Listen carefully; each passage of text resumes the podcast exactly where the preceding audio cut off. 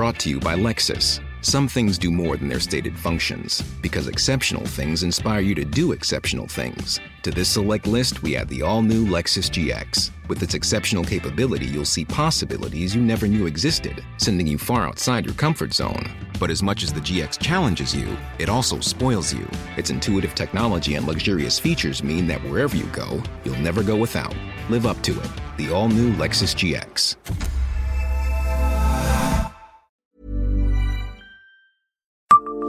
Savez-vous où a été enregistrée la musique du film Farinelli?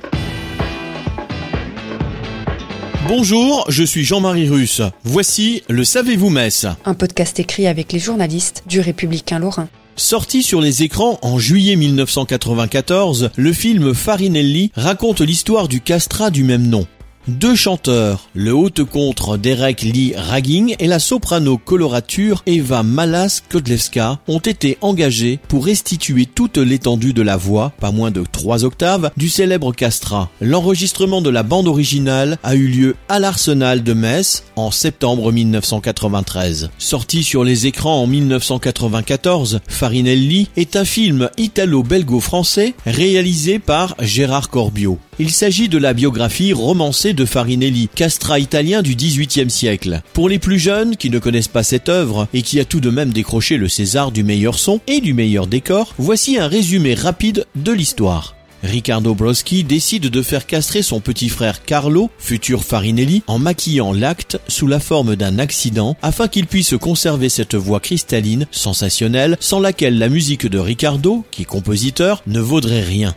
Le jeune homme parcourt ensuite les opéras avec son frère. Bien évidemment, le film fait la part belle à la musique et la bande originale a d'ailleurs été enregistrée en 1993 à l'Arsenal de Metz, bénéficiant d'une acoustique exceptionnelle. L'ensemble Les Talents Lyriques, créé en 1991 par le claveciniste et chef d'orchestre Christophe Rousset, a réalisé la totalité de la bande son. Il a fallu pas moins de deux chanteurs, le haute contre Derek Lee Ragging et la soprano colorature Eva Malas Godlewska pour rendre toute l'étendue, pas moins de trois octaves, du célèbre castrat. Les castrats avaient une voix plus puissante, plus proche de la voix d'une femme et ne chantaient pas forcément en fausset.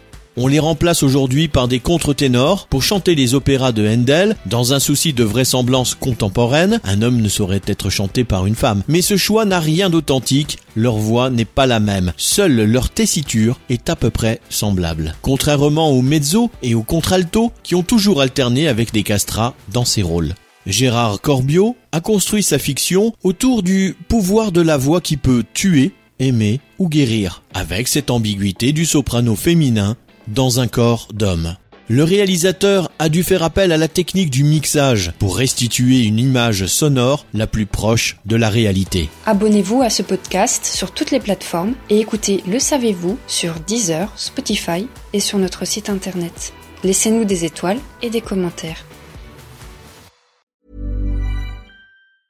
Brought to you by Lexus. Some things do more than their stated functions, because exceptional things inspire you to do exceptional things. To this select list, we add the all new Lexus GX. With its exceptional capability, you'll see possibilities you never knew existed, sending you far outside your comfort zone. But as much as the GX challenges you, it also spoils you. Its intuitive technology and luxurious features mean that wherever you go, you'll never go without. Live up to it. The all new Lexus GX.